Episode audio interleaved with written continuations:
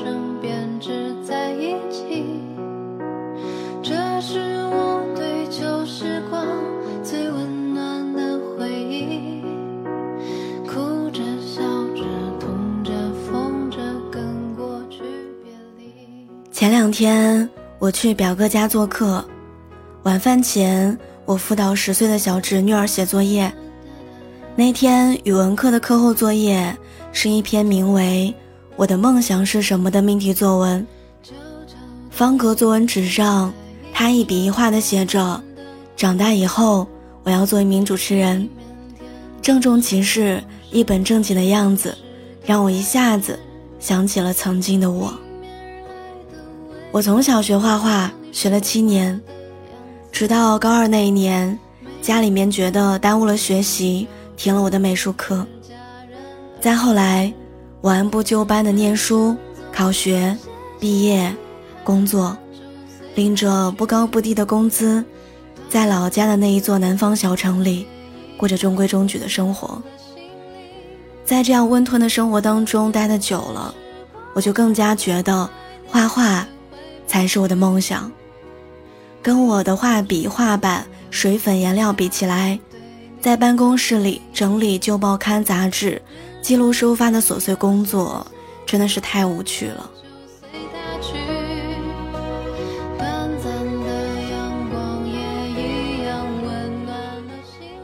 后来我常常想，如果当时我再坚持一下，去学美术，我会不会已经有了属于我的代表作？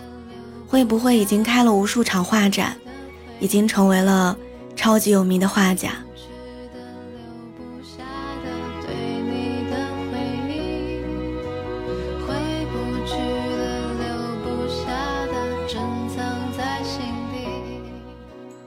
前两天，我和一个在中央美院毕业的朋友聊天，他说现在他正在一所中学做美术老师。看着曾经蓄着长发、留着胡子的他，如今也规规矩矩的。剪了利落的短发，我感慨他好像变了。问他明明这么优秀，为什么不当画家？他说：“你以为画家谁都能当啊？每年央美毕业的学生那么多，还不算其他各个艺术院校的美术学生，我只不过是其中再普通不过的一个罢了。”那一个瞬间。我忽然理解了周国平曾经说的一句话：“人生有三次成长，一是发现自己不再是世界中心的时候；二是发现再怎么努力也无能为力的时候；三是接受自己的平凡，并去享受平凡的时候。一个人真正的成熟，是学会不与平凡为敌。”想哭就把泪咽进一腔热血的胸口。我也意识到了，我就是周国平口中的那个普通人。即使当初我得到了父母、老师的支持，选择了艺术这条路，我可能依然无法完成所谓的画家梦。这个世界上比我优秀的人比比皆是，他们有的拿着老天爷赏饭吃的天分，有的。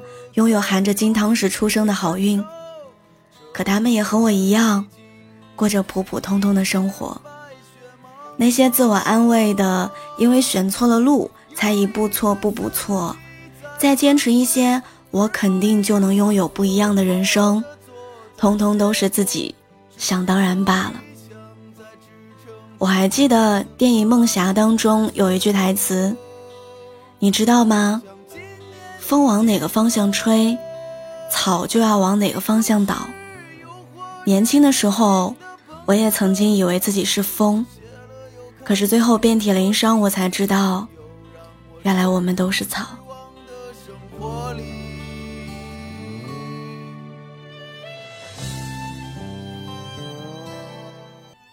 就像那年想成为金融家，叱咤华尔街，成为第二个股神巴菲特的张三。如今做了银行柜员，每天忙着主张清点。就像年轻的时候想成为作家，报名参加了无数届新概念作文大赛，想着和韩寒、郭敬明一较高下的李四，如今也做了家庭主妇，把他的文学才华用在了晚上编故事，哄孩子睡觉。就像年轻的时候想成为画家，做第二个克劳德·莫奈的我和我的朋友，如今一个做着和美术八竿子打不着的工作，另外一个当了美术老师，时常还面临着被数理化老师变着法儿的占课的尴尬场景。可即使是这样普普通通的我们，在朝九晚五的工作之余，回到家看到老婆在厨房忙碌的身影。在孩子睡着之后，看着他红扑扑的小脸蛋儿和紧紧拽着你一根手指头的小手的那一刻，好像一下子就释怀了。原来那些洋溢着微小而确实的幸福，已经足够我们雀跃一辈子了。你总是诱惑着年轻的朋友，你总是谢了又开，给我惊喜，又让我沉入失望的生活小时候的我们，有着五花八门的梦想，立志要去遥远的地方。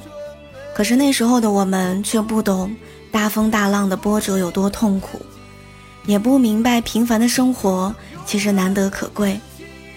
长大后渐渐明白了，并不是所有人都能成为金字塔尖的那批人，也不是站在那里的人就一定幸福。人生的意义不是效仿别人。而是成为自己。但就算认清了自己只能是一个普通人的现实，就算明白了梦想之所以称之为梦想，是因为很难实现，我还是会告诉十岁的小侄女儿：“你一定会成为一名主持人。”我也还是会为那些为了梦想前赴后继的孩子们热泪盈眶。罗曼·罗兰有一句话说。世界上只有一种英雄主义，那就是认清生活的真相之后，依然热爱生活。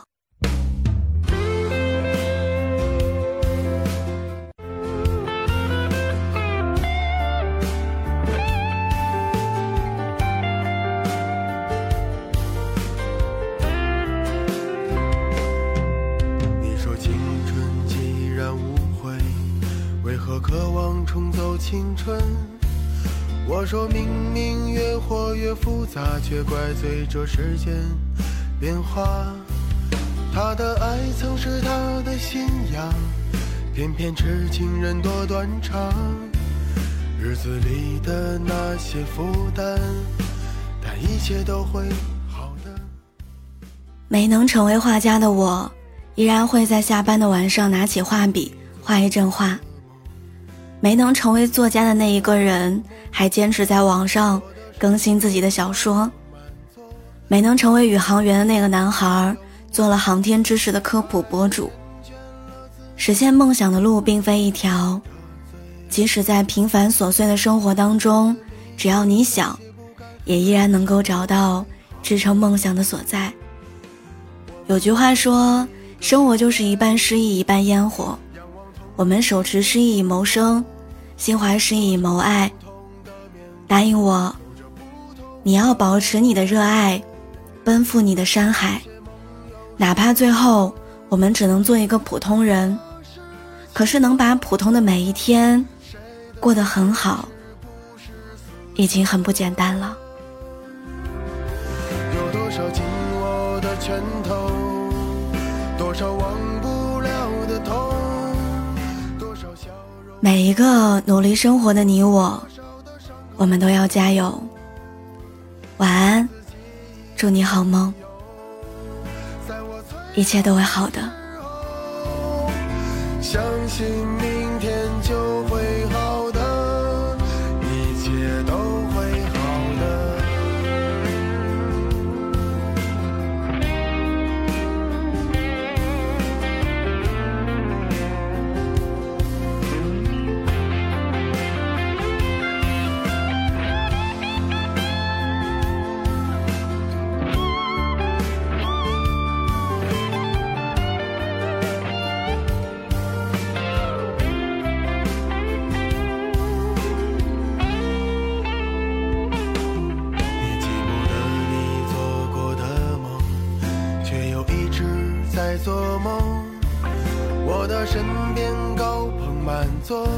他们的故事里没有我。他还是厌倦了自由，得罪了寂寞。日子里的那些不甘，但一切都会好的。我们活在同一个世界里，仰望同一片星空，多少不同的面孔，做着不同的梦。有些梦有始无终，可何时轻松？谁的坚持不是死撑？有多少紧握的拳头，多少忘不了的痛，多少笑容的背后，又有多少